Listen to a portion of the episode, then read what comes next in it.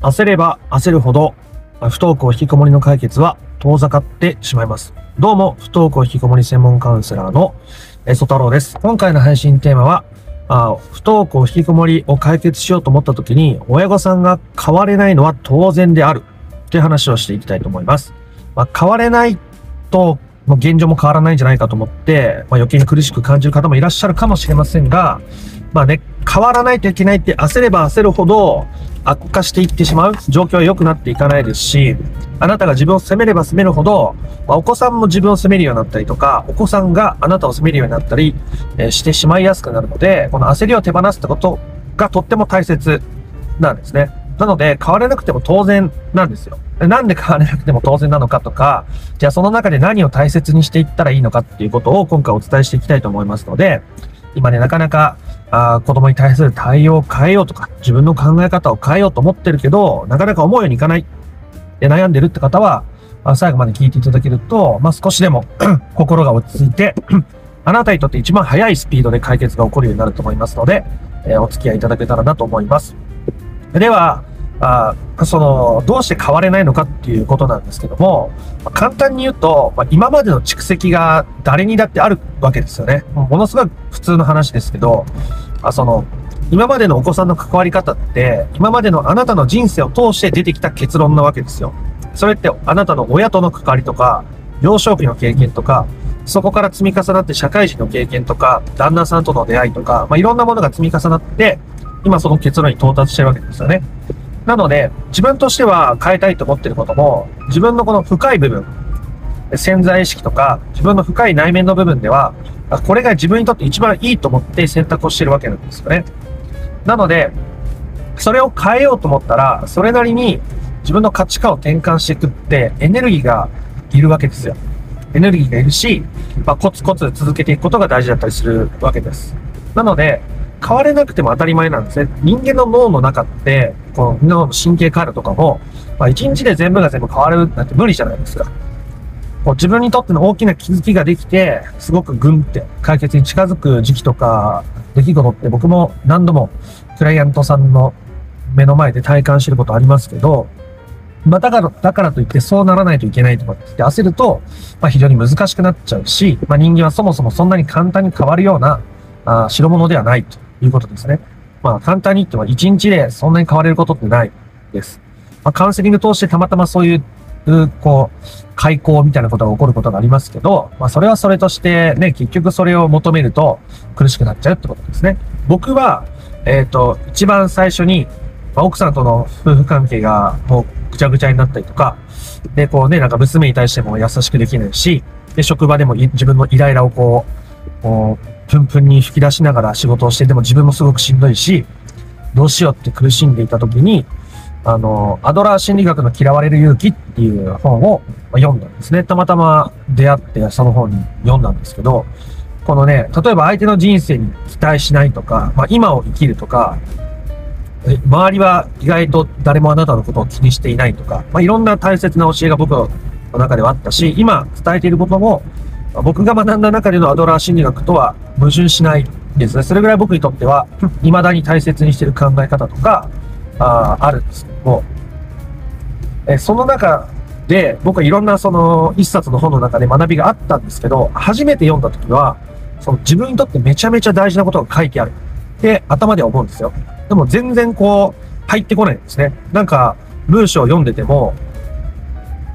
大事だってわかるけど、こう、頭に入ってこないんですね。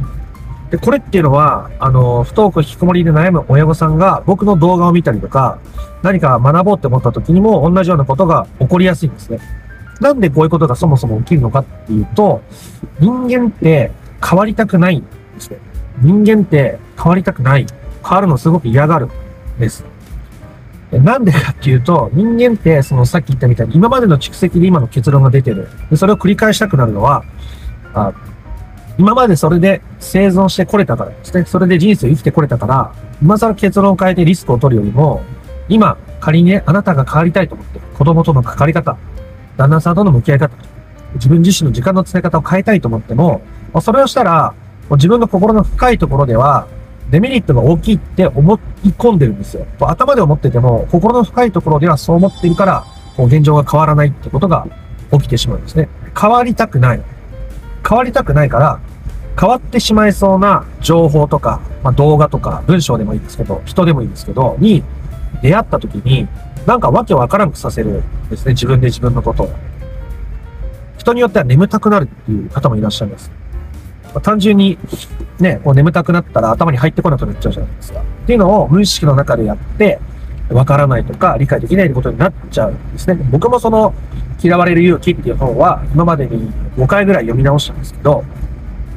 やっぱ1回目に読んだ時よりも、今5回読み直した時の方がはるかに理解度が高いですね。確かにそう。もうここ大切にできてたら、あのクライアントさんも、あのおかげで本当に変われたんだなって振り返って思うとかいっぱいありますし、自分自身の経験振り返ってももちろんそうです。でなので、変われないの当然なんですよ。だって今までの人生何十年って、30年、40年、50年、60年ってあって、その中で今日から、じゃあ、私は私に優しくする。できる人もいますよ。でも、めちゃめちゃ少数です。多分1%ぐらいだと思います、そういう人って。なので、なかなかあ自分に優しくできない。ちょっと優しくしてみる。でもまた自分に厳しくしちゃう。ちょっと優しくしてみる。もうちょっと優しくしてみる。みたいに、だんだんこう、深まっていく、浸透していくものって考えてもらえるといいですね。こういう動画を見て学んだりとか、他の不登校、引きこもりの解決法を学ぶとか、自分の心の在り方を変えるって言った時に、焦ると遠回りすることになっちゃうんですね。まあ、一見、もうすごいたくさん学んで、一気に身につけて、実践できたらいいんじゃないかと思うかもしれないですけど、あの、勉強の一夜漬けみたいに、あの、効果がないんですね、こういうのって。もうひたすら学んだとしても。むしろ、ある程度学んだら、こういう動画から離れるとか、自分の好きな時間を作るって思った時に、僕の YouTube ばっかり見てるのが、自分にとって理想の時間の使い方じゃないなって気づいて、離れてすごく改善していく人も、もちろんたくさんいらっしゃるわけですね。なので、あの、焦りは禁物。で、焦らずに、まあ、焦っちゃう時もあるよねって焦る自分も受け入れながら進んで、ちょっとずつでも変化していくのが、一番早いです。一番早い。焦っちゃう自分もそれでいいんだって思えた時、あなたは限りなく解決に近づいています。焦っちゃう自分ダメだな。変われてない自分も全然ダメじゃんって思えば思うほど解決は遠ざかってしまうということなんですね。で、人によってペースが本当にあるので、さっき言ったごく少数の人は一本動画見ただけでビビッと変われて、瞬く間に現実が変わるとか、不登校、引きこもりを本質的に解決できるっていう人もいますよ。います。僕もそういうのに憧れてました。いいな。その劇的に人生変わったら、羨ましいなってめちゃめちゃ思ってましたけど、思ってれば思ってるほどうまくいかないんですよ。自分、今の自分ダメだって思ってるから。だから、あ焦りは禁物だし、変わらなくて当然なんですね。自分のことを受け入れるとか、自分を大切にするとか、お子さんと自分を分けて考える。ね、大切なことたくさんありますよ。こう子供に、例えば学校に行ってほしいっていう気持ちを伝えるときに、どうしても伝えたい。ね。じゃあ学校に行ってって言ったら押し付けになるけど、まあ、どうしてもね、これはお母さんの都合だから、お母さんの都合で、お母さんの気持ちとして感じてるだけで、もうどうしてもしたいと思っちゃうんだと。ね、でこれお母さんの問題だから、あなたに学校に行けという気持ちではなくて、あのあなたに学校に行ってほしいって勝手に思ってしまうお母さんの問題なんだって言えるとね、すごい素晴らしい変化だと思うんですけど、やはりそんなの難しいじゃないですか。ね、なかなか割り切れないじゃないですか。それも受け入れる。その時に大切なのが、あなたがどこを目標にして取り組んでいくかってことですよね。あなたが何に向かってマイペースに進んでいくのか、あ解決って何なのかということに最後少し触れて終わりたいと思います。果たして解決とは一体何なのか、まあ、不登校引きこもりの解決って言うんだから、子供が学校に行くことでしょうって思っているあなたは解決ができませんね。えー、ということで、えー、意地悪が言いたいわけではなく、学校に行くか行かないかはお子さんの人生ですね。で、お子さんの人生に足を踏み入れれば踏み入れるほど、お互いの信頼関係が苦しくなっていくか、信頼関係が壊れていくか、お互いにメリットはあまりないですね。依存的な関係になってしまうので。なので、その中でも、自分の人生をどう変えていくのか、言ったら自分の在り方をどう変えていくのかでしか、不登校引きこもりの本質的な解決っていうのはないです。まあ、言ってしまえば、お子さんの不登校引きこもりを問題だと思っている親御さん自身の心の問題なんですね。不登校引きこもりの問題っていうのは。で、それはあなたが問題だと思えば思うほど、子供にとってはプレッシャーになりやすいし、で、問題じゃないって思えるようになったら、子供がそのプレッシャーから解放されて、えー、生きていかれるようになるし、仮にお子さんがまだすぐに動き出さなくて家にいたとしても、あなたは穏やかな日々を、充実した幸せな日々を送れるようになっていくわけです。学校に行くことが子供の幸せにつながると思っているからこそ、そうした悩みができたりとか、まあ、親として学校に通わせることが責務なんじゃないかって思う気持ちもあるかもしれませんけども、でも、あなたがね、幸せじゃなかったら何の意味もないと思いますし、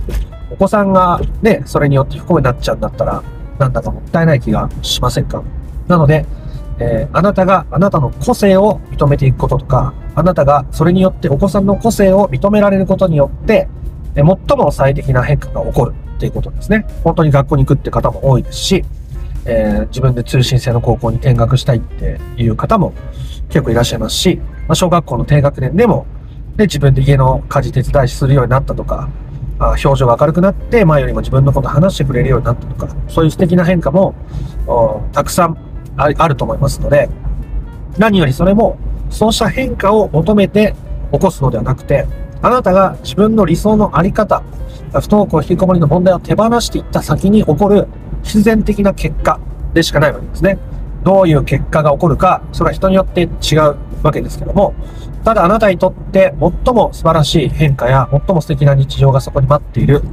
ということは間違いないでしょう。えということで今回は、お子さんがね、不登校引きこもりで悩む親御さんがあ変われなくても当然だという話をしました。焦れば焦るほど自分のことを否定することになってしまいますし、えーえー、さらに言うと、お子さんもそれによって、ね、焦る気持ちが出てきて不安になったりとか、自分はダメなんだって思いやすくなるし、えー、余計遠回りすることになっちゃうんですね。一見のんびり、ダラダラするとか、自分の好きな時間をただぼんやり過ごすってことが、時にものすごく近道になったりするわけです。ということで、変われない自分も許してあげて、えそういう自分も受け入れて、え時に焦ってしまう自分も許して受け入れてあげて、で、あなたがどういう状態を目指しているのかってことを自分のペースでやっていくことが一番早いです。で、僕も、え、こういうことを学んで、え、これをしっかり身につけて、え、もう全部覚えて、うん、変わるんだってやったことありますけど、まあ基本的に、うん、大した身にならずに終わっていきましたね、そういう取り組みは。で、もう諦めて、のんびりする。諦めて、自分の好きなことやる。ってやっていった時の方がもうはるかに、もうなぜだか、ね、頑張ってないのに結果が待ってるもんなんですよね。ということで、あなたもそんな風に自分を責めずにですね、取り組んでもらえたらなと思って今回はこんな話をしました。で今回の話が良かったなとか、面白かったなと思った方は、いいねやコメントをしてみてください。不登校引きこもりの解決法について順序立てて知りたいよという方はですね、えかえ説明欄の URL から公式 LINE に飛んでいただいて、不登校引きこもり解決のための三種の神器という動画セミナーを無料で受け取ってみてください。でチャンネル登録もよかったらしてみてください。ではまた別の配信でもお会いできることを楽しみにしております。あなたの不登校引きこもりの問題が本質的な解決に至ることを心から願っております。ありがとうございました。ソ太郎でした。